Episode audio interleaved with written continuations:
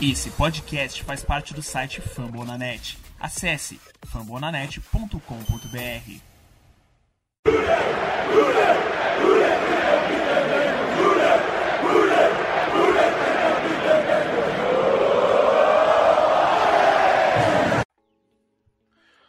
Olá, seja muito bem-vindo ao podcast Day BR, a casa do torcedor do Cincinnati Bengals no Brasil. Hoje, esse episódio número 20, nós vamos repercutir a vitória basicamente uma vitória de playoffs que aconteceu lá em Denver, Colorado, no Mile High Stadium. Na verdade tem um novo nome, mas eu sempre vou chamar de Mile High Stadium. É... Sobre o Denver Broncos, né? Uma vitória 15 a 10, um jogo de defesas, um jogo duro, um jogo disputado. E para falar a respeito disso, temos aqui Conrad Aleixo, tudo bom? Conrad, o que você achou desse jogo? Agora é, é rumo aos playoffs? É sempre bom vencer, né? Voltar à liderança. A gente brinca no, no futebol, né? Que ganhar até de meio a zero, né? O importante é, é voltar a vencer. Não é college que você precisa ter uma boa vitória para classificar para os playoffs, né? Então, o importante é voltar a vencer para recuperar a confiança e do jeito que for, né? Independente de como seja o jogo, para tentar continuar nessa briga pelos playoffs aí. É, hoje estaremos só nós dois, pois o Lucas Ferreira está com uma presença nível Trey Waynes aqui no nosso podcast. Ele está viajando e não pode participar desta edição. Então vamos para os recados de toda semana. Caso vocês queiram conversar com a gente, mandar recado, sigam a gente nas redes sociais, Twitter e Instagram, arroba Eu, Ricardo, sou arroba no Twitter. O Conrad é o Conrad Underline Aleixo. O Lucas, que tá sumido, é o Lucas Saints. Então a gente sempre posta algumas análises. Agora o final de ano tá um pouco mais complicado. O Conrad tá um pouco mais correria aí por conta da faculdade, mas ainda assim ele consegue assistir ali o Alternate às vezes faz alguma pega alguma jogada. Também a gente retuita análises do pessoal de fora, de Cincy Jungle, o pessoal do The Athletic e do, e do PFF né, que trazem algumas, alguns insights, algumas visões legais a respeito do Bengals. E também a gente, se você quer participar do, do, grupo do WhatsApp né, sobre o Cincinnati Bengals, a gente tem o link, manda mensagem pra gente, a gente chama você. Daí o pessoal conversa. Hoje tava rolando uma corrente para frente, todo mundo falando Just Win Baby, que era a, o Las Vegas Raiders tinha que vencer o, o time do terrão do, do Browns, quase não deu. Ganhamos com um field goal no último instante. Pareceu até o Bengals, né, Conrad? Foi, foi é, emocionante tipo o Bengals. Sofrido até o fim. Dependendo do e com, É, e com isso o Bengals assumiu a liderança da divisão. E também, né, então passa a palavra à frente, se você gosta do nosso, do nosso trabalho, do nosso conteúdo. É, também a gente tá no Fambonanet, Fambonanet tem aí um conteúdo legal de 22, 25 franquias, se eu não me engano, da NFL. Então, com certeza, se você passar para alguém, a pessoa gosta de futebol americano, ela vai estar tá bem servida. E não só futebol americano, tem de beisebol, tem de, de hockey, tem de basquete. Então, com certeza, a pessoa vai estar tá bem informada buscando informação no Fambonanet. Então é isso, vamos. E, e agora também tem a função de de avaliar podcasts no Spotify, né? Você aí que ouve a gente pelo Spotify, se puder avaliar a gente também, já, já é uma ajuda boa aqui pra gente. Muito bom lembrar, exatamente. Isso é uma função nova, ainda não estava no meu texto padrão. Então é isso, avalie a gente, deixa o joinha, compartilhe, como já diriam o pessoal do YouTube.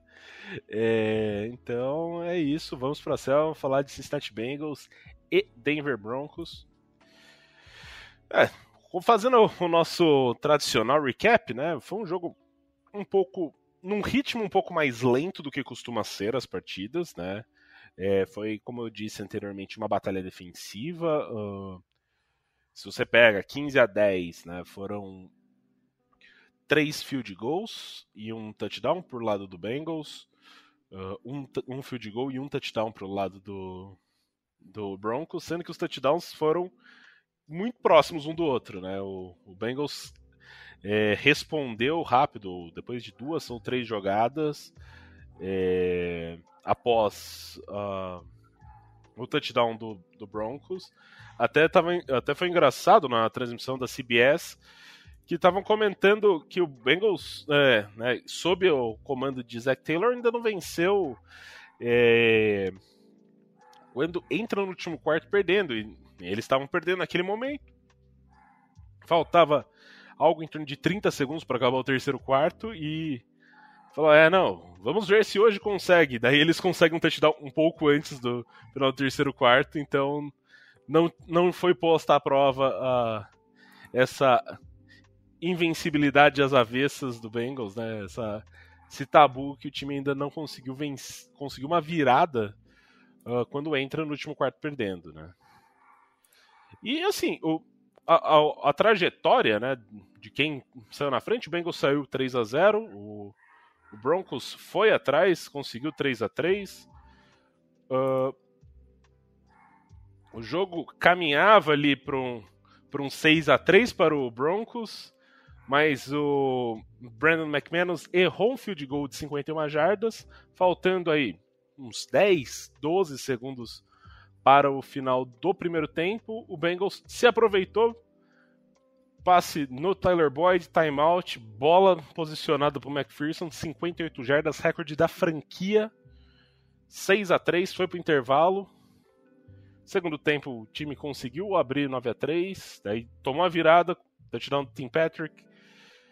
Daí o Tyler Boyd fazendo uma, uma grande recepção, faz 15 a 10, daí o jogo fica tenso no final do jogo, com o Kelly Kareem conseguindo uma jogada muito importante, muito clutch. Né? O Denver Broncos teve a posse de bola dentro da linha de 15 do, do Bengals e o Khalid Kareem, que é um jogador aí que mostrou, teve flashes né, de bons jogos na, na pré-temporada, acabou se machucando. Teve poucos snaps até agora na temporada, acho que não, não passa aí de 60, 70 snaps na temporada. Conseguiu forçar um fumble, quase no retorno ele, ele sofre um fumble, ele, for, ele forçou um fumble, recuperou, quase sofreu um fumble. Ele, inclusive, está no protocolo de concussão, porque ele sofreu fumble porque ele tomou uma capacetada no, no capacete dele. Mas, enfim, daí o Bengals conseguiu cozinhar o jogo em banho-maria 15 a 10. Vitória é uma vitória, não é mesmo, Conrad? É, e acho que que tem que destacar aí desses, dessas pontuações meio loucas aí é que no final do segundo tempo o, o Broncos não esperava que o Bengals fosse para ataque, né? É, o time entrou em posição sem, sem esperar um, que o Bengals fizesse alguma jogada, né? esperava que o Bengals fosse ajoelhar para ir para o intervalo e o, o, Broncos teve que pedir timeout né? para chamar uma jogada, porque não esperava que o, que o Bengals fosse tentar um passe para conseguir o field goal ali. Né?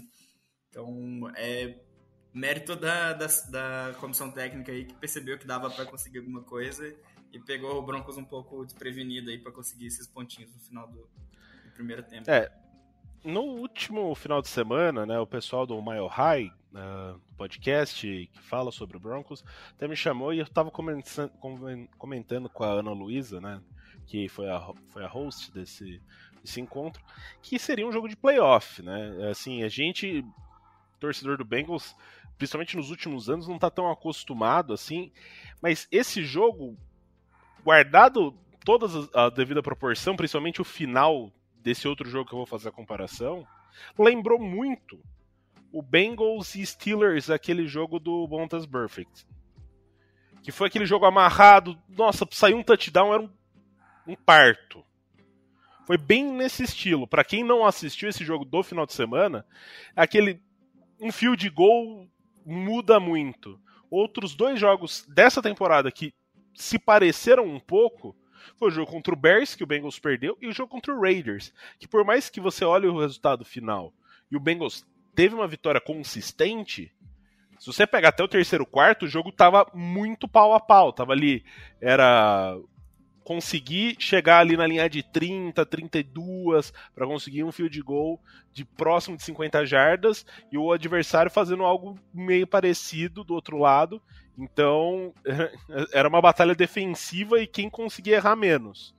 E esse jogo foi bem nesse estilo e acabou prevalecendo um pouco a qualidade, né? O, o Bengals tem um time um pouco mais talentoso do que o do que o Broncos, principalmente no ataque. Ainda mais que o Ted Bridgewater acabou saindo da partida é, lesionado com uma concussão e entrou o, o Drew Locke, fez até bons passes, fez, estava acho que 6 de 6 nos primeiros passes dele. Mas, assim, a defesa estava jogando muito bem, por mais que não tivesse conseguindo evitar esses passes. Teve três sacks na partida. Uh, o Jerry Jude não conseguiu fazer nada. O... Isso sem. Porque assim, você falar defesa, basicamente ele tem quatro grandes jogadores de defesa do Bengals, né? O Jesse Bates, Trey Hendrickson, o Logan Wilson e o Tidobi Awuzie. Eu tô certo ou você adicionaria alguém maior do que esses quatro, Conde? Ah, eu acho que os quatro de maior impacto são, são os quatro, né? Não tem muito. Exato. E dois, e dois deles estavam fora. Então, você enfrentar, segurar o adversário a 10 pontos. Ok, não é o ataque mais potente da NFL, mas tem uma dupla de running backs muito bom, o Javante Williams e o Melvin Gordon. Eles até correram, conseguiram aí algo 120, 125 jardas uh, acumuladas os dois. É, mas aquele. É, é aquela coisa. eles correram muito, não conseguiram tanto. O Bridgewater não, também não passou de 100 jardas. O Drew não passou de 100 jardas. Você conseguiu sem os seus principais jogadores, então, pô, você pega ali os linebackers, estava o Jermaine Pratt, que fez um jogo muito bom né, número, na questão de números, e estava jogando com Joe Batty, com Marcus Bailey. Assim, basicamente, quem tem. Agora, no, no, como a numeração fica estranha, não tem mais isso, mas era qualquer número próximo de 50 e qualquer coisa, era o linebacker ali, né? Você jogava ali e vai lá, se vira negão. É, até os linebackers do Practice Squad chegaram a ter snap fora do Special Teams, né? Então, realmente estava um buraco ali na, no, no meio do campo, né? É, e a gente tem que falar que essa, essa posição de linebacker do Bengals está amaldiçoada, né? Pô, você tem o Akin Davis Gator, que já saiu da, da temporada. O Marcus Bailey já sofreu com lesões. O Logan Wilson tá fora. E pro, o segundo, o, o Zach Taylor não deve jogar no final de semana, o que me deixa muito preocupado com relação à contenção do Ravens. É, a gente começa a ficar preocupado, fala assim, pô.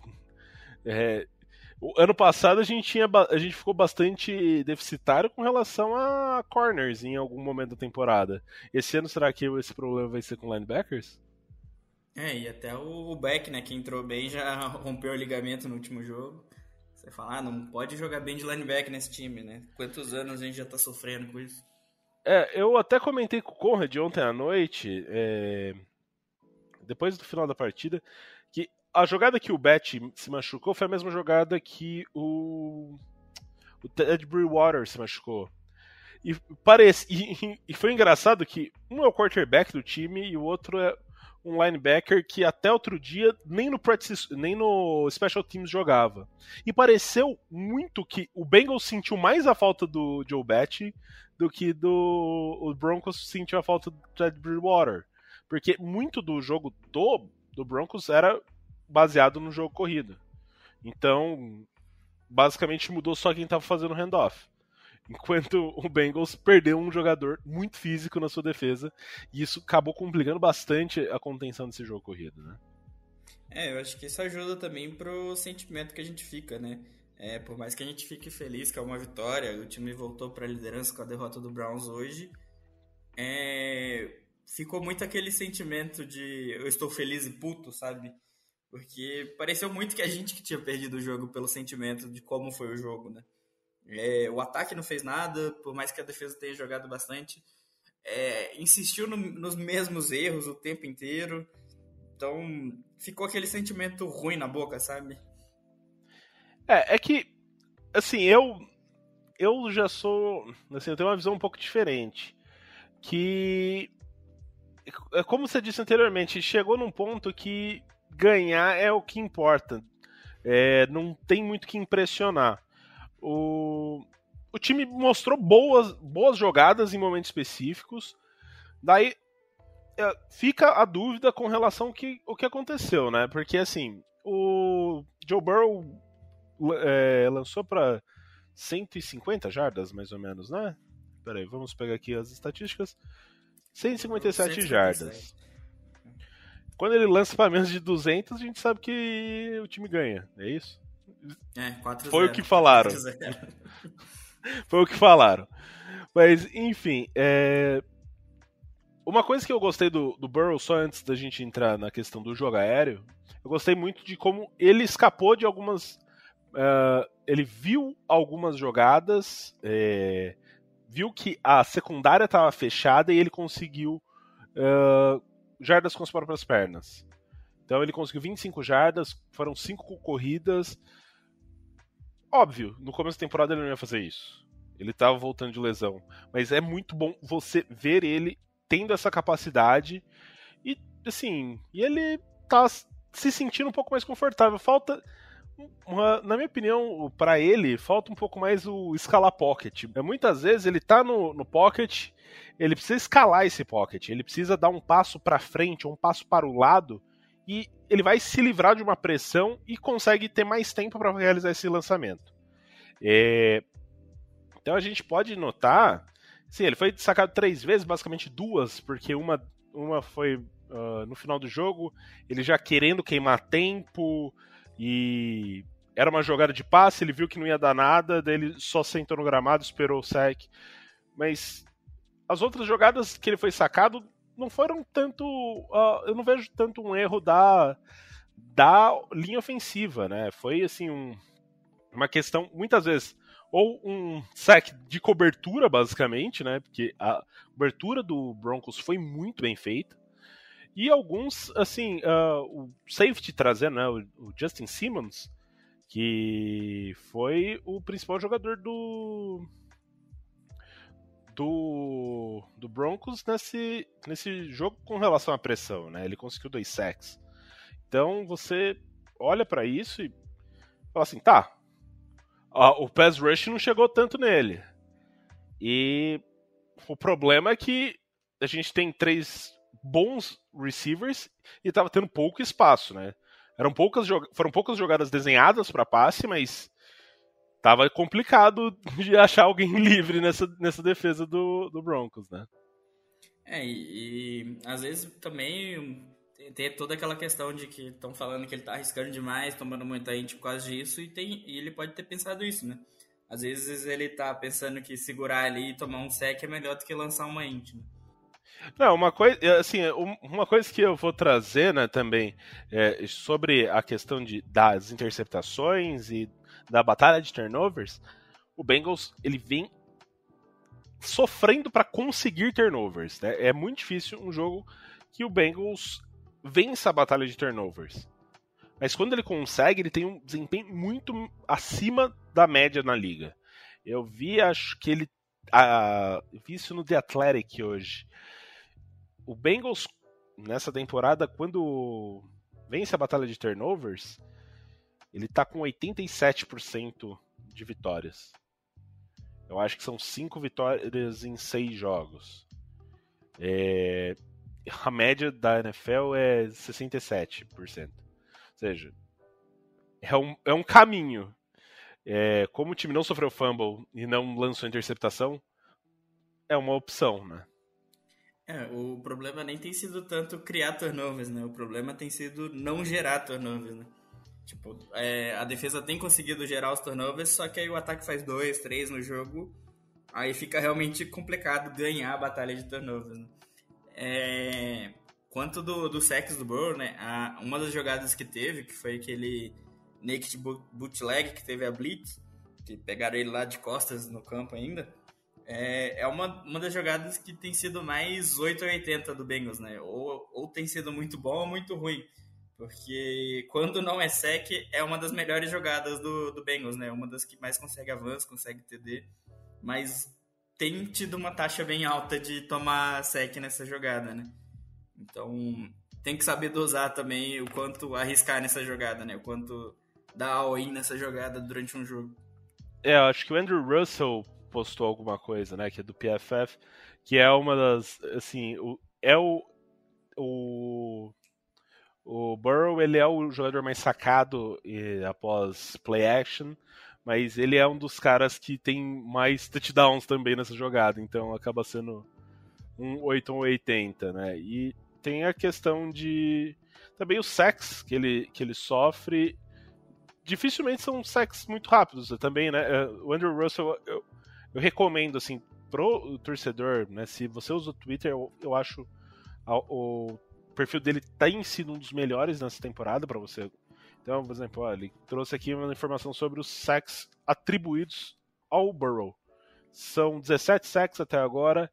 Em, desses sacks, dois foram em menos de dois segundos, ou seja, que daí não tem realmente nada que ele poderia ter sido feito. Seis em, dois, é, entre 2 e 2,5 e nove entre 2,5 e 3. Ou seja, meio complicado, né? Então, é, e inclusive foi na mesma, na mesma thread que ele estava falando, que ele foi sacado 11 vezes usando play action, é, que é o maior, nome da, o maior número da liga, mas ele tem seis touchdowns nessas jogadas, então é, é a jogada high risk, high reward, né?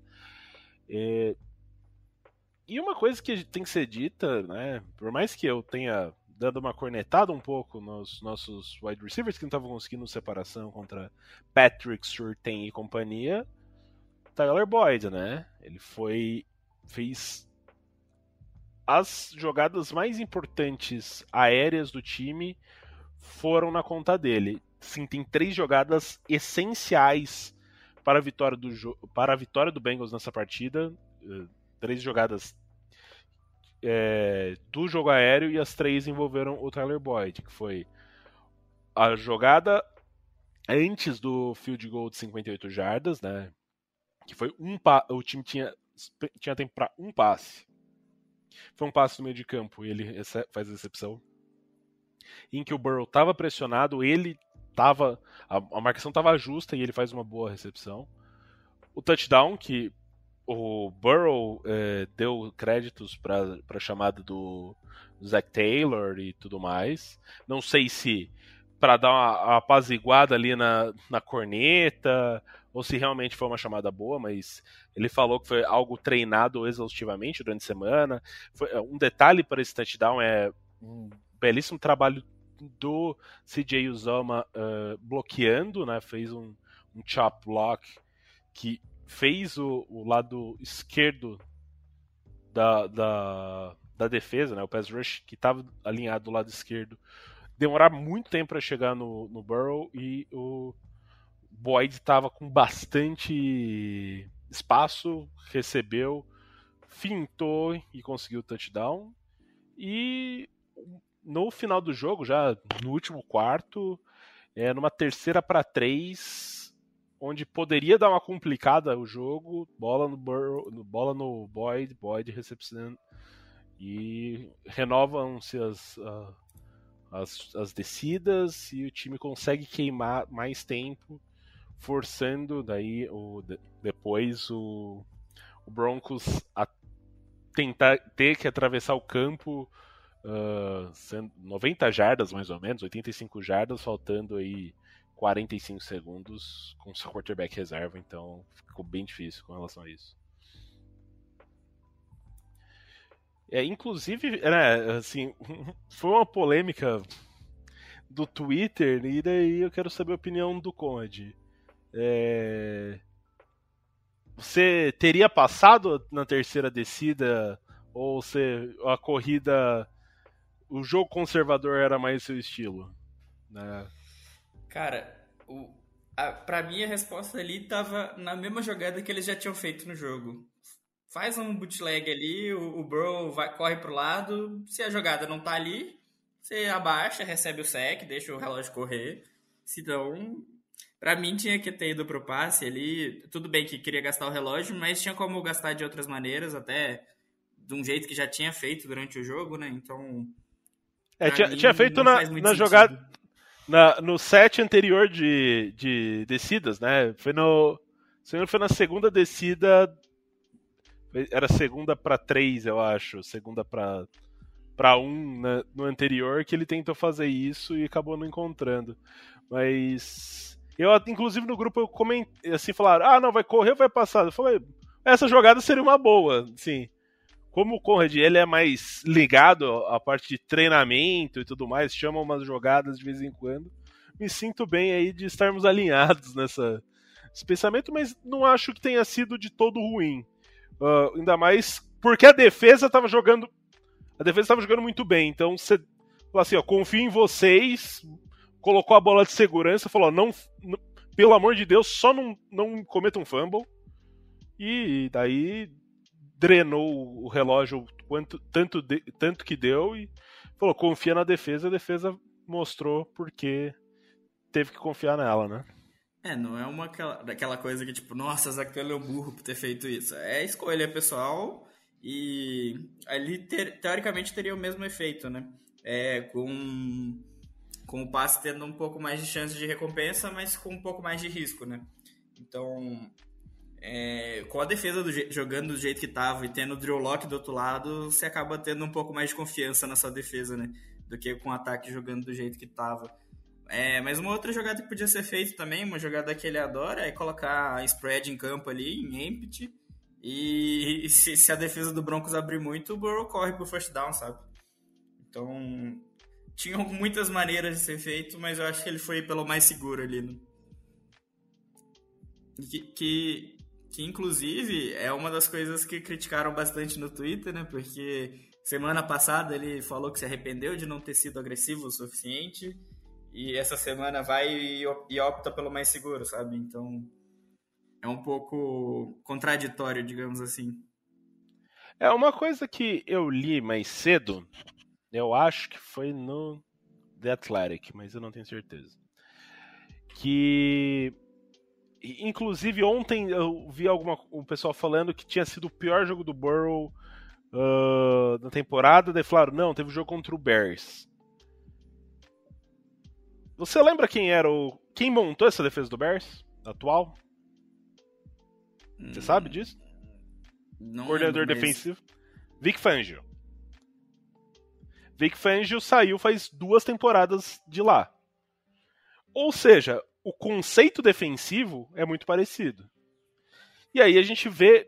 Não, daí vai ter. Lógico, vai ter atribuição que é do Burrow, vai ter atribuição que é do Zach Taylor. Vale lembrar, o jogo contra o Bears acho que foi o pior jogo do Burrow na temporada. Talvez o jogo contra o Browns tenha sido pior, mas foi muito mais por circunstância de jogo do que o jogo ter sido ruim. Uh, o jogo do, do Burrow contra o Bears foi tenebroso. Teve os três turnovers seguidos, mas depois ele embalou, quase, eh, quase o time vira o jogo, mas e ele jogou com uma defesa com o mesmo conceito, que era um jogo complicado, mas ele conseguiu achar algumas jogadas boas e não precisava forçar tanto. Daí ele falou assim: tá, sei que isso aqui pode dar confusão dependendo como como jogar, se eu ficar jogando em, em o pessoal sentado na zona ali olhando para mim vai ser complicado. Até por isso você vê assim, ele não tem não teve tantos targets no no no nosso queridíssimo Jamar Chase, né? Teve quatro targets no Chase, três targets só no Higgins. Então você olha assim, comparado com o que já teve em outros jogos da temporada, é, isso porque assim, quase que ele teve uma jogada muito bonita que acabou sendo anulada por conta de falta, mas que ele acha um passe muito bom no Chase. Mas fora isso, Chase termina com uma recepção em 3 jardas. É, eu, antes do jogo, um monte de gente falou: tem que aproveitar o jogo ruim do Mac Jones, porque tem que fazer a campanha do Chase para ser uh, o calor ofensivo do ano acabou sendo um jogo bem ruim do, pro, pro cartel dele do, do rookie do ano, né? É, até o Burrow disse depois do jogo, né, que nem todo jogo ele precisa ser o cara quando o time estiver dando conta. E esse jogo ter ficado apertado tanto tempo fez o fez os times não mudarem o plano de jogo, né? Porque quando você acaba ficando ali no desespero, você acaba tentando ser um pouco mais agressivo, mas com o placar ali por uma posse, um field goal, é, você acaba mantendo o plano de jogo porque sabe que alguma hora pode dar certo, né? É, mas quanto a, isso, é, quanto a isso de escola de futebol americano, né? É, a gente tem que lembrar que o Zac Taylor vem da, da árvore do McVeigh, né? E acho que é notório até que defesas que vêm do, do Vic Fangio, todo jogo comentam que o McVeigh tem dificuldade contra eles, né? Então, acho que era um pouco esperado isso também do Zac Taylor, né? Já que vem ali da, da mesma filosofia de pensamento, digamos assim e contra literalmente o Fendio, né? Então, é, foi outcoated, como é que fala isso em português? é, uh, foi uma foi uma aula de, de, de é não ele foi tomou, tomou uma aula de, de, é, to, to, de tomou um nó tático isso nó tático boa uh, então assim e assim mas tomou um tático e conseguiu falar assim, tá, esses aqui são os pontos fortes dele, vamos tentar minimizar isso. E basicamente é, o Bengals jogou o jogo do do, do Broncos, né? Que é for, o Broncos nos últimos quatro jogos, eu fiz a estatística mais cedo, ele tem média de levar 15 pontos por jogo. Sendo que desse, desses jogos, teve. Uh, o jogo que ele mais levou foi contra o Chiefs, que teve touchdown defensivo e tudo mais. Mas a defesa do Bears, do, do Broncos, está sendo uma defesa muito. está saindo muito bem. E o Bengals soube disso e jogou assim: ah, você vai jogar com sua defesa muito bem? Tá bom, então vou jogar com a minha defesa também ficou ali a batalha de Metapod, né? É, quem, quem endurece mais, e daí aparentemente o Metapod do Zack Taylor tava ali com o Harden mais, mais treinado. É, e até eu acho que foi o Dan Horde no Twitter que postou logo depois do primeiro field goal que o Bengals fez, que era uma quarta descida que dava para arriscar, que ele tinha entrevistado o Zack Taylor durante a semana e claramente a comissão técnica estava esperando um jogo defensivo, né? Então ele falou que é um jogo que você espera que seja defensivo, é, você pega os pontos quando der, né? Não, não vai tentar arriscar porque pode fazer falta depois, né? Então a comissão técnica já estava esperando um pouco disso para esse jogo. Né? É, outra coisa que, né, a gente falou de árvore defensiva e tudo mais. Daí eu vou pegar um diálogo que você teve com o perfil Wilson Tático hoje no, hoje no Twitter. Temos que exaltar Lua Narumo, né? Que essa secundária com. Se você falasse antes de começar a temporada, ó, você vai jogar um jogo com o Trey Wayne fazendo seu segundo jogo na temporada, Eli Apple, o Trey Flowers. Tudo bem, tem o Mike Hilton, o Mike Hilton ele, ele é um tem um pouco mais de respeito ali ao, ao longo da liga. Você considerar esse, esse trio que eu falei de corners e o time conseguir sair bem, inclusive com a Eli Apple fazendo trash talk depois no Twitter, o cara precisa de uma estátua ali na frente do, do Paul Brown Stadium, né?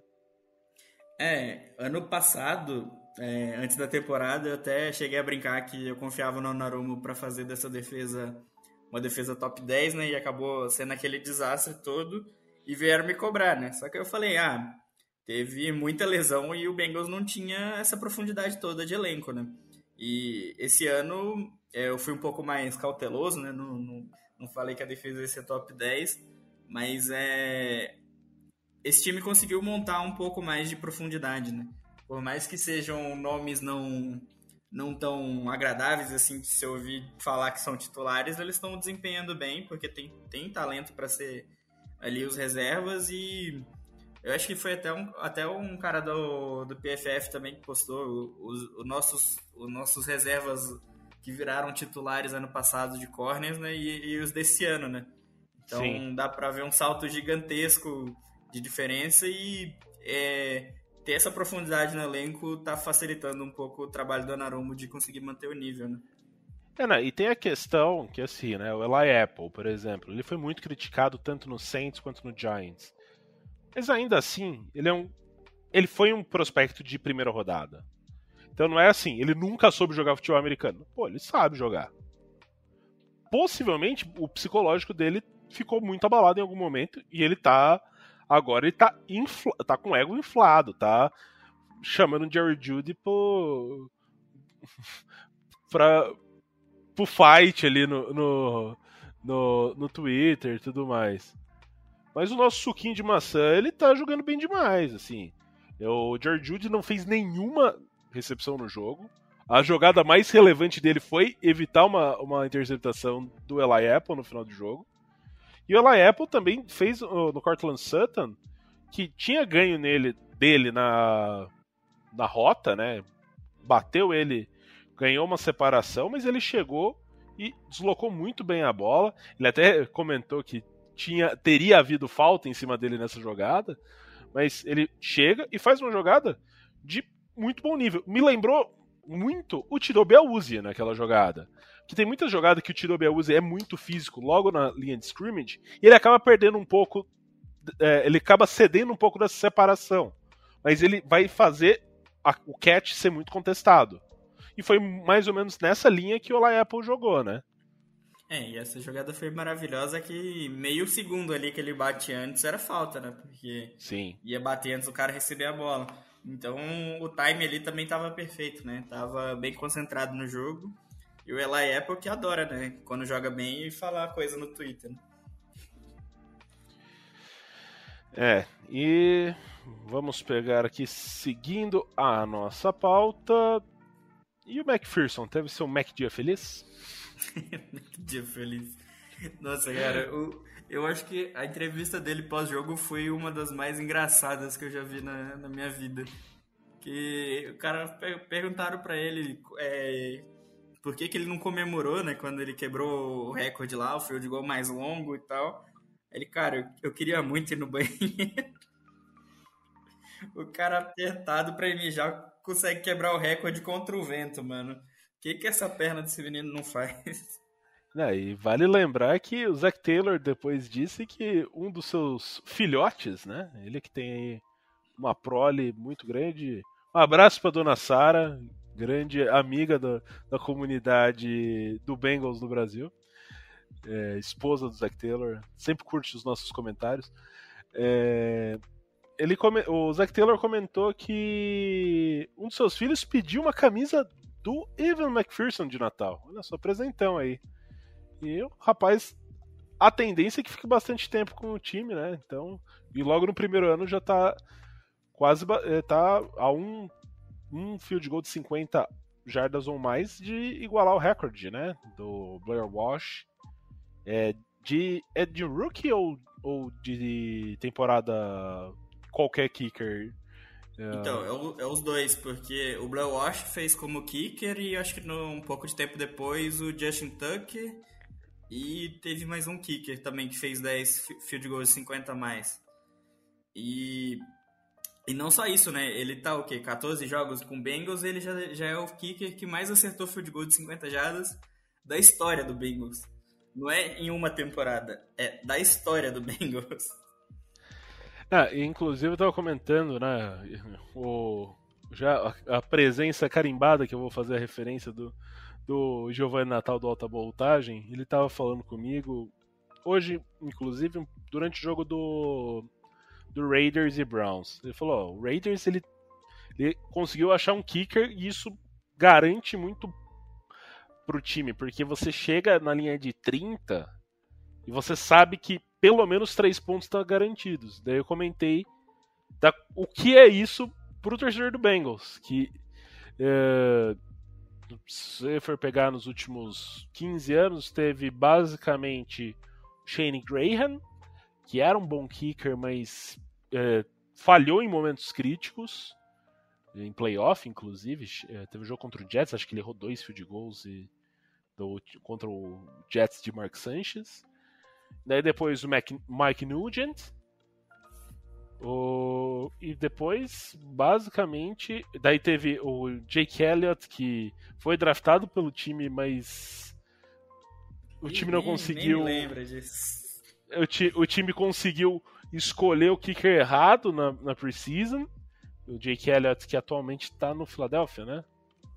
É, ele ficou no practice squad do Bengals, aí o Eagles puxou ele durante um jogo na temporada, e na mesma semana ele acertou um field goal de 61 jardas, que é inclusive o recorde de rookie para field goal mais longo.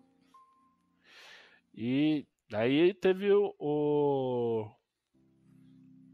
Eu ia falar Red Bullock, que é um jogador de basquete. O, Randy Bullock. Randy Bullock. Fat Bullock que era o nosso kicker. Então, assim, você pega as últimas temporadas, né, os últimos 15 anos aí, que kicker costuma ter uma... Tirando o kicker do Jaguars e do Chargers, que daí tem cinco por temporada, costuma ser um, uma, uma profissão meio longeva, né? Você fica ali pelo menos uns três anos em cada time. E o Bengals tem sido bem paciente com seus kickers mesmo eles não sendo um elite, né? Então, é, o, o, o, senhorito Taylor, não sei o nome do, do, filhote dele, pediu a camisa de um cara que provavelmente vai ficar por bastante tempo e que tá dando bastante alegria pra torcida, né? Teve seu Mac dia feliz. É, até o Shane Graham comentou no Twitter sobre o garoto, né? Aí um torcedor comentou lá, tipo, ah, quer tá, tá disposto a voltar para tentar disputar a vaga.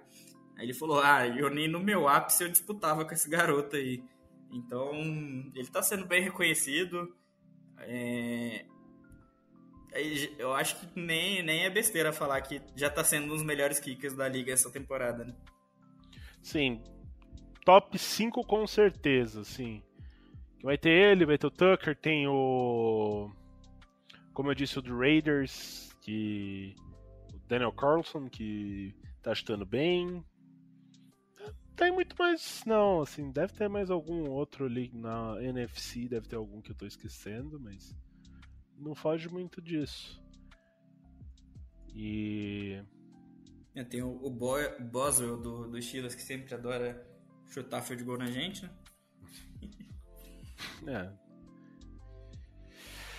é. Ah. E aí? Agora né, a gente tá com a vitória, né? No, no final de semana, com a derrota do Ravens, que o Harbaugh novamente arriscou uma uma conversão de dois pontos, segunda vez em três semanas que ele arrisca uh, uma conversão de, de dois pontos no último minuto de jogo e erra, podendo empatar a partida.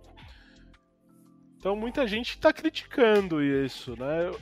Muito mais, pelo que eu vi, muito mais a, a, quem está criticando é muito mais a imprensa nacional, né? A imprensa geral do que a torcida do, do Ravens. Ontem, inclusive, lógico que perfis brasileiros daí acaba sendo um pouco mais enviesado, tudo mais. É, o Ari Aguiar comentou e depois eu vi o Uh, eu acho que é o Baltimore Ravens Brasil que tava, o cara tava justificando basicamente o, um apoio à decisão do, do Harbaugh. E, mas é como a gente disse anteriormente ali da terceira descida do, do Zach Taylor. Ele tinha uma opção, ele ia enfrentar o, uma prorrogação contra o, o Aaron Rodgers, que possivelmente aí top 3 quarterbacks da liga, jogando com seu quarterback reserva. É, arriscou. Felizmente para o Bengals, deu errado. Então, o Bengals assumindo a, a liderança da divisão com dois jogos decididos nos últimos instantes, né? Foi bastante emocionante essa semana para o Bengals. Só não foi melhor porque o Steelers conseguiu ganhar a vitória com seus 247 turnovers contra o Titans, né? O Titans fez força para perder esse jogo. Desse jogo do Ravens, né? Uma coisa que não falam tanto é que o TD do Ravens só, só aconteceu porque o Packers estava com 10 jogadores na defesa em campo, né? é um dos erros mais bizarros no momento importante que eu já vi. Mas é. Acho que só, é, esses apertos que a divisão está fazendo, né, só mostra o quanto essa divisão está sendo bizarra esse ano, né? O, o Steelers e o, o, Ravens não perderam nenhum jogo por mais de 12 pontos né, fora da divisão, né? E contra o Bengals foram passeios os jogos, né? Então, eu acho que mostra bem o quanto esse time está empenhado em ser o, o, novo dono da divisão. Né? Apesar de ter tomado um passeio contra o Browns, né? Mas... É, não, e assim, e foi engraçado que esse jogo do Bengals contra o Browns, é, eu, eu vi essa estatística, eu achei bastante engraçado. Foi a primeira partida do Bengals na temporada que não terminou ou com 3 pontos de diferença, ou com mais de 14 pontos de diferença. Porque ou era sacolada, ou o time perdia por 3 pontos, ou ganhava por 3 pontos, ou dava sacolada. É... Então, assim, foi engraçado, né? Você pega. Você verificar isso e. Esse jogo foi por 5 pontos. E o time começa a olhar com outros olhos já no final de semana essa partida contra o Baltimore Ravens. Baltimore Ravens que vem sofrendo bastante com lesões. Eu acredito que o Lamar Jackson esteja disponível para jogo, né? Eles que jogaram contra o Green Bay Packers com Tyler Huntley, né? Que é, é, eu sempre, sempre fico confuso porque tinha o quarterback reserva do do Packers que era mais ou menos o mesmo sobrenome, por isso eu fico confuso. Você confirma? É, é Tyler Huntley é. mesmo, a, cópia do Lamar. É, né, que tem, acho que é Brett Hundley o outro. Uh, então o Tyler Huntley, eu acho que o Lamar deve jogar, mas ainda assim tem toda a questão do do, do Browns, que ele tem bastante lesões, né? É, a gente pega aqui no último jogo, o Alejandro Villanueva não, não pôde jogar, o Tavan Young não pôde jogar, o, o Lamar Jackson não conseguiu jogar, Kalai Campbell não conseguiu jogar. Você começa a ver isso e você começa a falar assim, o time deles está bastante baleado. O, o, o, Patrick McCarry, não sei se jogou, eu acho que não jogou, que é o, um dos tackles. Então, tem que ver como que eles vão estar tá contra o Bengals, né? É, uh, ainda mais que assim, por mais que o Bengals tenha vencido a última partida, é, é muito complicado porque eu vejo esse time do Ravens chegando mordido para essa partida. Então, assim, eles vão. Eles já estão atrás, né? Eles têm que correr atrás do Bengals, porque o Bengals está na liderança de divisão. Se o Bengals vencer Além de. Basicamente, ele abre um jogo e meio sobre o. O Ravens, porque ele abre um jogo, né? Um, então, um time precisaria ganhar e o outro precisaria perder. É, e além disso, o Bengals tem o critério de empate sobre o, o Ravens. Então, sim, para o Ravens é muito importante essa vitória nesse final de semana fico um pouco apreensivo com relação à nossa situação de linebackers, como eu já disse anteriormente. O jogo deles é muito baseado, né? Considerando que o Lamar Jackson vai jogar, é muito baseado na mobilidade no jogo corrido. No jogo passado teve, teve muita pressão e conseguiu for, é, forçar muito sexo em cima do Lamar. Mas você sem, sem ter linebackers, sem ter alguém consegue fazer um spy legal, começa a ficar um pouco complicado. É, e até perguntaram pro Anarumo hoje se o time estava se preparando para os dois QBs, né? Sem saber se o Lamar Jackson vai jogar. Aí ele simplesmente respondeu que não é como se o plano do jogo do Ravens mudasse, né? Com outro QB. Então, é, acho que o time está esperando o Lamar jogar, mas é, esse time é feito para isso, né? A gente espera que com a profundidade no elenco também consiga é, é, continuar do mesmo nível, né? Mas acho que o Ravens vai vir mordido pra caramba, é um jogo de divisão, acho que isso, isso por si só já basta. Mas o Ravens agora tá fora dos playoffs, né? Tá em oitavo seed agora. E, e não só isso, né? Mas também se perder esse jogo já era critério de desempate até contra o Browns, né? É, sei lá, se a torcida estiver torcendo pro Bengals acabar perdendo os outros jogos, é, se perder esse jogo já era para eles, né? Basicamente, porque não é, consegue ganhar ficariam... nem do Bengals nem do, do Browns na, na divisão. Eles ficariam, um, qua... eles ficariam um 4 dentro da divisão, né? Eles perderam para os Steelers, per... teriam perdido dois jogos para o Bengals e uma vitória e uma derrota contra o, o Browns. Sem contar que a divisão, de forma geral, a gente tem uma, uh, uma tabela muito difícil, né? Assim, tem os jogos dentro da divisão, então o Bengals pega é, Baltimore e Cleveland. E, além desse jogo, ainda tem um, um. O Steelers pega também Baltimore e Cleveland, então você fecha aí os quatro jogos. E além disso, tem os, os, quatro outros jogos, né? Que cada um tem fora da divisão. É contra Chiefs, o tanto o Bengals quanto o Steelers enfrentam Chiefs. O Browns pega o Packers.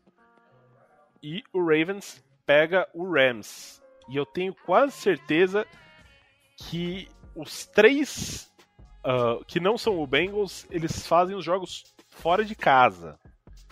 Que pode ser um fator você jogar em Kansas City, você jogar em Los Angeles e você jogar em Green Bay. Uh, quase certeza. O que eu tenho dúvida é o Kansas City, mas eu, tenho, eu acho que é em Kansas City. É o jogo do Steelers contra o Kansas City, nesse próximo final de semana. É, e, e, muita gente tem falado da FC Norte, né? Que tá essa bagunça, todo mundo ali próximo. Mas é bom a gente lembrar que desde o início a gente falava que era a única divisão que tinha ali quatro times entre as seis tabelas mais difíceis da temporada, né? É, pegando o ranking de força da temporada anterior, já, já era difícil. E nessa temporada ficou mais complicado ainda, né? Durante a temporada. Então, é, é, natural que esses times estejam embolados ali com, com, as, com as vitórias bem parecidas, porque é um calendário bem difícil mesmo. É, não, só confirmando, o Kansas City e Pittsburgh é em Kansas City, o Green Bay e Cleveland é em Green Bay, e Baltimore e, e Rams é em Baltimore, né? Só trazendo aqui uma uma conversa, uma, uma informação, uma correção sobre o que eu tinha dito. É, e assim, Jamar Chase, né? Vem aí de algumas partidas não muito boas, essa última partida, 3 jardas apenas. Porém, a última vez que enfrentou Ravens, fez o jogo da sua vida, né? 201 jardas. É, o que a gente pode esperar? Para mais de 100 jardas, né? É, eu acho que a gente pode esperar bastante, viu? Porque o Ravens jogou o que nesse jogo? Cornerback 8, por aí. Acho que teve, ficou em campo, né? Então, Sim. se não conseguir ganhar dessa secundária, ainda tem, tem, tem bastante coisa para conseguir é, ir para cima dessa defesa, né? A defesa do Baltimore já não é muito aquelas coisas, né?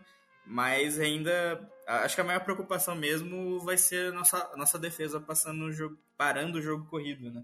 É ver como é que vai estar a situação dos linebackers, porque no elenco mesmo já não tem quase nada e tem que ver quem que vão trazer do practice squad aí para esse jogo se vai conseguir jogar, né? É, como diria Thiago Neves, se não ganhar do CSA, né? Pelo amor. É, e também tem a questão que o Tyler Boyd, né, em algum momento ele já foi. Ele fez a, a sucessão, ele, ele, fez a passagem de tocha, basicamente, né? Era o AJ Green, o, o famoso é, depenador de corvo. Daí o Tyler Boyd fez essa função tirando o Ravens dos playoffs e, e virando ídolo na cidade de Buffalo dando uma vaga de, do Buffalo Bills nos playoffs alguns anos atrás. E será que ele vai ter mais uma partida próxima de 100 jardas? Ele que está com 700 e pouco, né? É, o Conrad trouxe aí a bold prediction dele no começo da temporada que os três, os três principais receivers do Bengals passariam das mil jardas. O Boyd, que é o terceiro, tá com 707, ou seja, se tiver uma média aí de 100 jardas por jogo até o final, ele vai. Ele e o, o T. Higgins acho que precisa de uma média de umas 55, 60 jardas. Se eles conseguirem bater, será que a bold prediction do, do Conrad vai estar correta, né? É, eu acho difícil de acontecer, só que ainda é possível, né? Tem um, um jogo contra o Ravens que pode acontecer bastante jarda aí para todo mundo. É, tem um jogo contra o Chiefs que eu imagino que vai virar um tiroteio, então o ataque vai ter que se soltar mais para conseguir vencer, né? E, e depois tem o Browns, E a defesa né? do é, e a defesa do Chiefs não é exatamente a defesa mais talentosa da, da NFL, né? Tem Daniel Sorensen, que é muito criticado. Vejo, você olha no Twitter pensando. Porque quando ele consegue uma interceptação, pô, estão conseguindo consagrar o Daniel Sorensen. É, e assim, por é, mais é, que. É uma o... defesa que, que se encontrou, né? Mas mais porque o pass rush está funcionando do que pela secundária, né?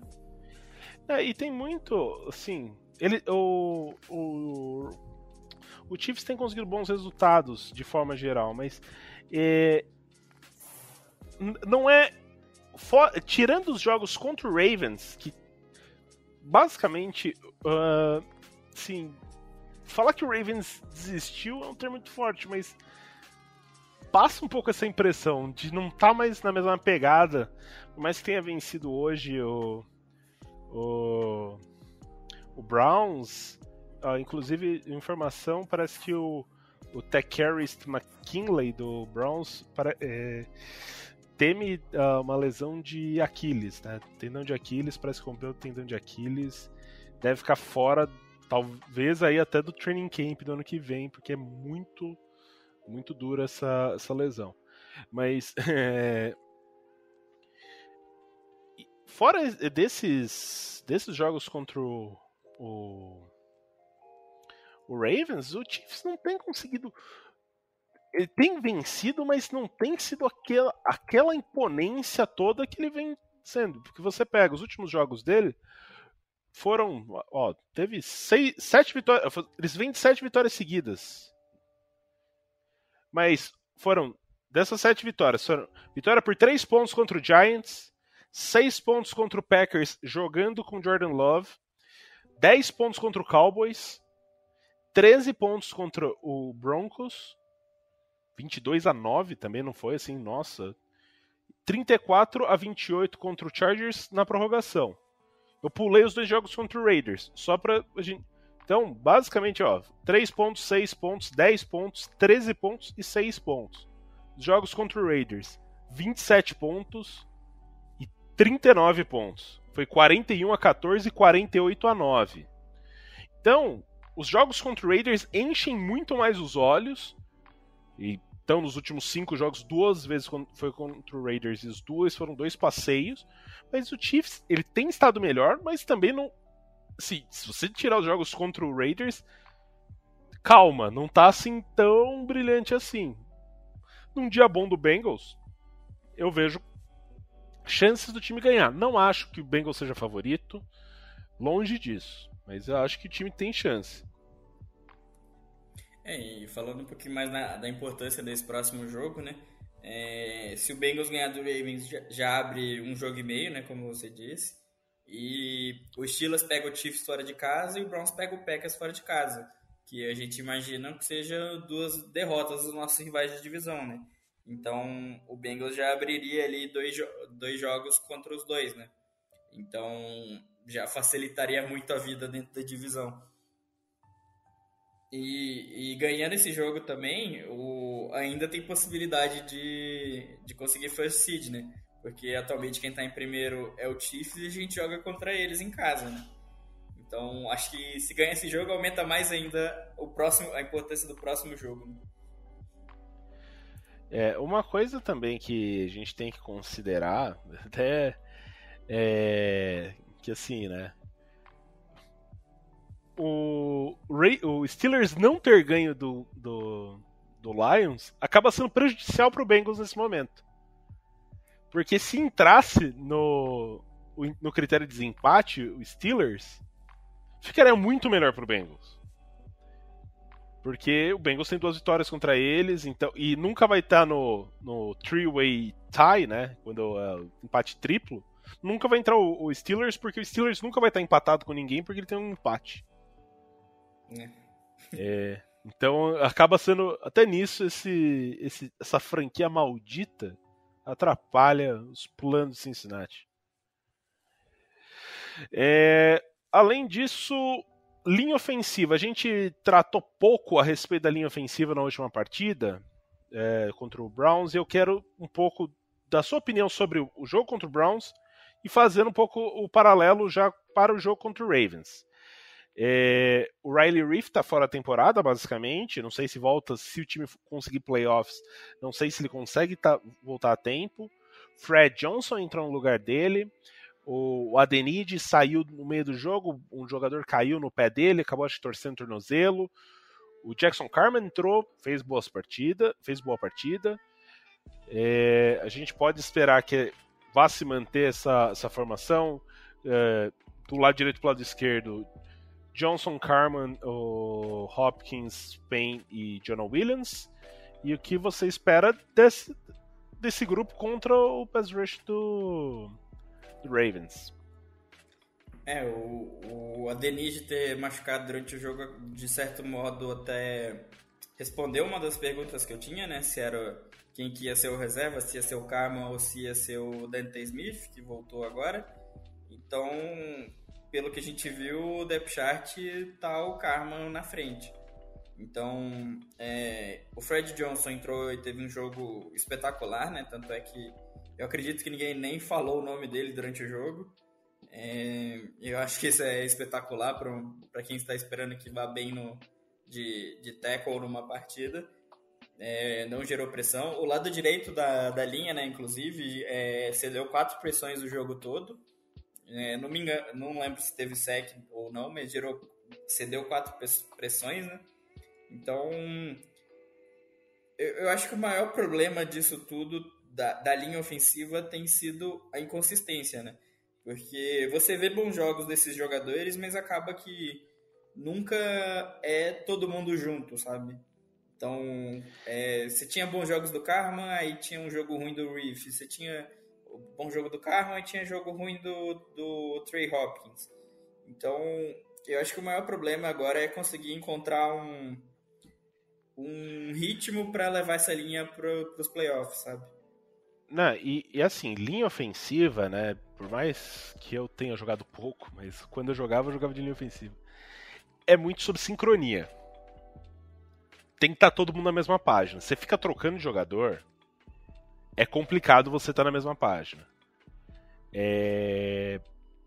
Pode ser que, assim, há males que vem para bem. Pode ser que essas lesões tenham consigam fazer que, ah, beleza, vai ser essa linha agora.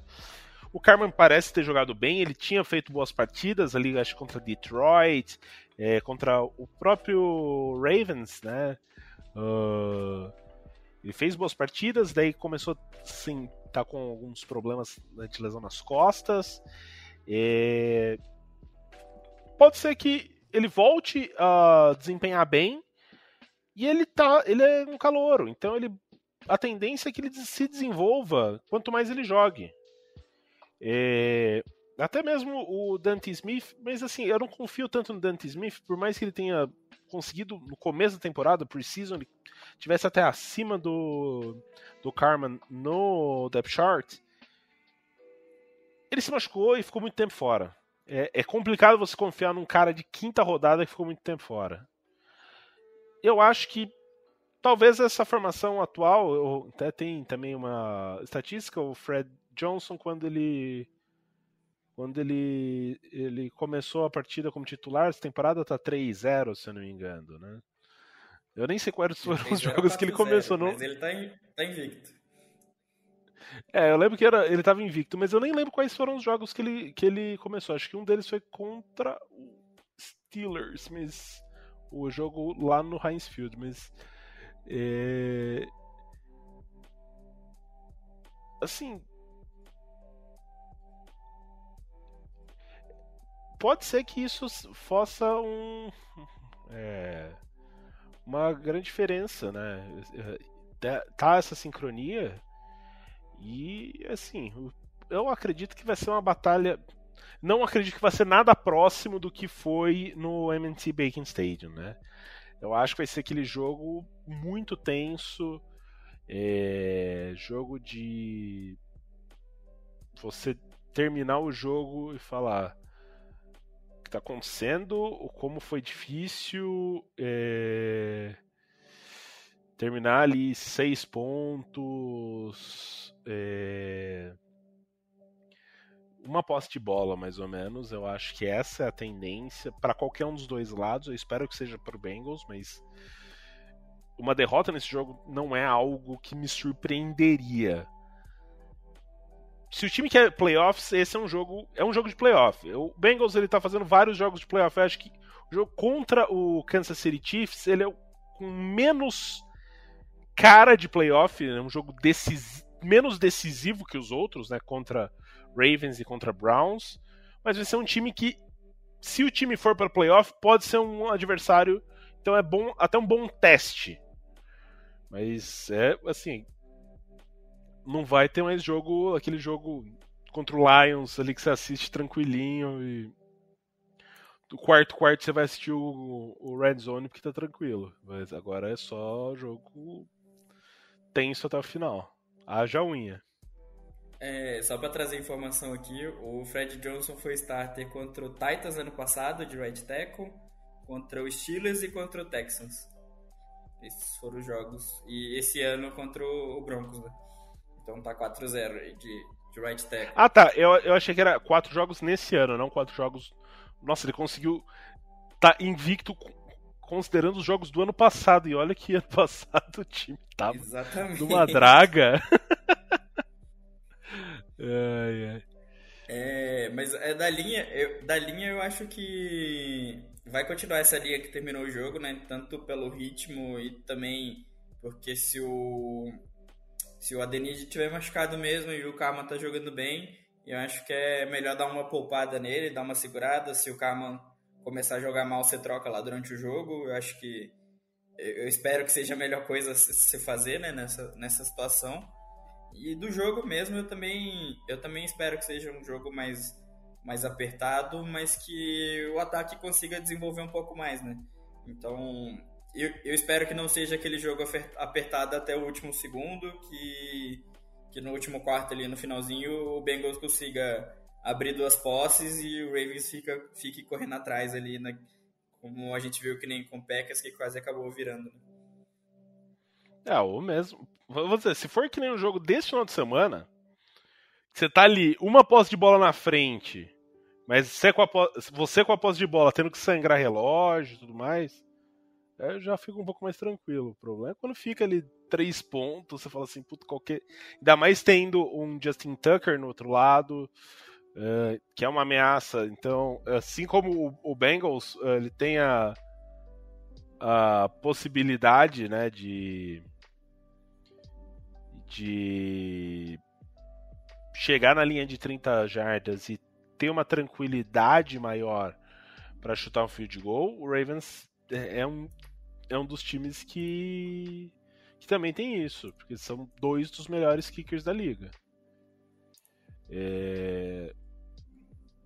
É, só, só, uma, só uma coisa, é, acabei de lembrar aqui que a gente fala tanto desse time, é, começa a falar de playoffs, começa a falar de time quebrando recordes e, e todo toda estatística aparece do time, tipo, ah, o time não fazia isso desde 2015, né? Todo jogo esse time remete a 2015, né? Não tem como não ficar empolgado. E inclusive assistindo o jogo do Broncos me lembrou bastante o jogo de 2015, né? Era um jogo que tinha implicação de playoffs lá em Denver é, os dois times com o QB reserva, com um jogo apertado e não acontecia nada no jogo. Então foi bem parecido e esse time faz a gente lembrar demais de 2015 e, e ter um pouquinho mais de esperança. Né? Ô, Conde, eu vou trazer uma pergunta aqui, eu quero saber sua resposta. O time ganhou algum jogo de camisa preta desde 2015? Nossa, desde Porque 2015 esse ano eu sei que não ganhou. Desde 2015 é complicado, hein? Não, eu acho que teve alguma vitória aí nesse, nesse intervalo, mas o jogo esse final de semana é de camisa preta. Então aí acendam as velas, batam tambor, faz a sua reza. É, Que essa semana é o combo, né? Camisa preta e ESPN. Exato, só faltou ser Anthony Curti comentando para daí completar o, a zica e o, o Fábio mandou mensagem falando também do Caio assistindo. Então o Caio, por favor, não comparecer à ESPN. É um pedido do Fábio, seu amigo, falou vai dar uma volta, vai curtir a família, que ele acha que você é um pé frio. É, então, é, acho que é isso. A gente falou, já brincou aí com o pessoal do grupo. Um abraço, pessoal. O Ulisses sempre tá, tá escutando, mandando mensagem. O Jeff também sempre tá mandando mensagem. É, o pessoal tá, tá participando bastante. O grupo sempre muito movimentado. E é isso, né? É, chegar nesse momento, né, chegar com oito vitórias, fazia muito tempo que o Bengals não. Desde 2015 ele não conseguia oito vitórias. E. Então, é assim, agora é, é aproveitar e esse é o frio na barriga, né? Chegar fi- ali e fala, puta, falta três semanas, será que o time vai pra playoff? Não vai. Jogos bons. ah, o Browns lidando com algumas lesões, lidando com surto de Covid. Uh, a derrota hoje do Browns é pesada para eles, né? Eles vão jogar no sábado, dia de Natal, contra o Packers. Então, se eles perderem, eles, eles começam a ficar bastante distantes. Vão para oito derrotas já, né? Ficaria sete vitórias, oito derrotas. É, o Browns era pra estar seed 4 hoje, né? Se tivesse ganhado. Perdeu, tá seed 12 na conferência. É, isso mostra o quão embolado tá isso. E você pega. o- a AFC South deve ter uma das. Vai, deve ter campeão e uma das vagas de Wild Card, que é porque a campanha do.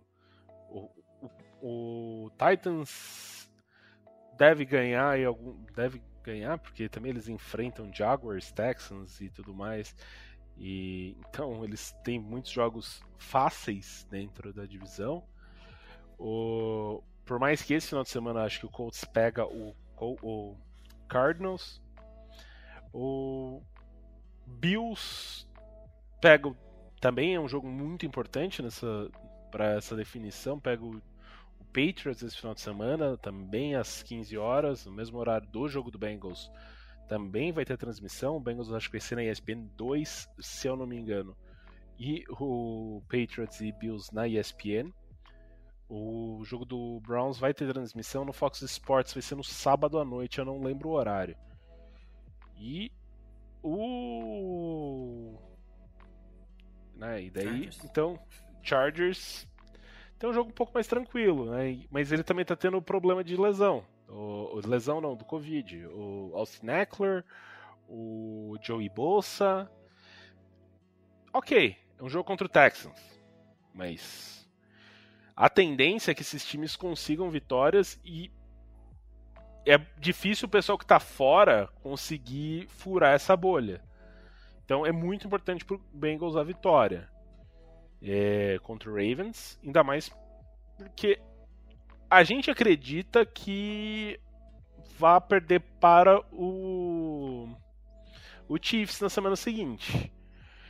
Pode vencer, mas eu não não. confiaria. Não. Assim, de, forma geral, o torcedor do Cincinnati Bengals. Eu até falei, eu acho que tem boas chances. Eu até trouxe números pra mostrar que o Chiefs não é esse bicho papão todo. Mas assim, muita gente já tá considerando esse jogo como como como derrota. Então, isso se você considera esse jogo como derrota contra o Chiefs, o jogo contra o Ravens é must win, tem que ganhar. Não tem outro resultado que não a vitória. Então, assim, é chama pai, chama mãe. Se, só se o pai e a mãe for sortudo também. Não, não, não quero pé frio assistindo o meu time, não. É, então, chama todo mundo, corrente para frente, aí final de semana de Natal, família reunida, bota ali o Bengão pra, pra torar na TV e é nóis.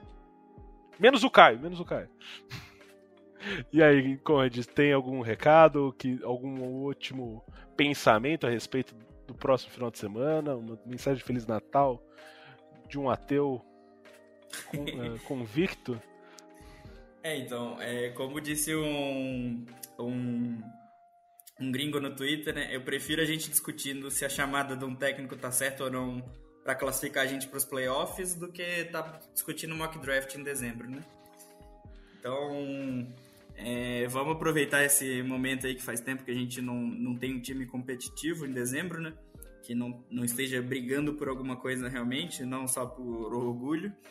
E vamos aproveitar aí o final de ano, né? Por mais que quem, quem não tem a sua religião, que não tem a sua fé, é um, é um momento para encontrar a família, dar uma repensada na vida, então sempre é importante esse momento. É um momento de reflexão, né? É, então é isso. Eu também desejo aí a todos um, um, uma boa passagem de ano, é, com muita saúde, muita paz a todos, com uma vitória do Bengals. É, e que a gente reflita aí sobre as nossas atitudes, né? Enquanto seres humanos, não que a passagem de ano ou Natal seja um momento mágico que vai dar um estalo, mas eu acho que se todo mundo refletir sobre as próprias atitudes, talvez a gente saia um pouco melhor disso, né? Então, é... isso eu vou considerar, inclusive, com relação a acompanhar o jogo, né? Às vezes a gente não que a gente dê importância demais, mas às vezes uh, o futebol americano é um. Ele, a gente tem que lembrar que é um lazer. Não, não, a gente fica nervoso às vezes por conta disso, mas às vezes a gente passa do ponto. Então, reflete, a gente tem que refletir um pouco sobre isso, uh, curtir a nossa família, curtir. O jogo é um lazer também, então você vai passar mais nervoso com isso do que. Talvez até rever ali, fala assim, putz, vamos, vamos com um pouco mais de calma, tudo mais. E espero que no próximo final de semana a gente não passe tão nervoso também, ganhe esse jogo e já meio que garanta uma vaga. Não garanta, mas já deixa ele bem encaminhado a vaga nos playoffs. É isso. Então vamos chegando aqui ao final de mais um episódio, episódio número 20. Bom, depois de uma mensagem assim bonita, como a gente vai colocar uma música natalina no fundo. Eu vou. Você pode me imaginar aqui eu com meu bigode, mas eh, uma barba branca, uma touquinha de Papai Noel, gritando ho ho ho, Who day? Rule, rule, rule,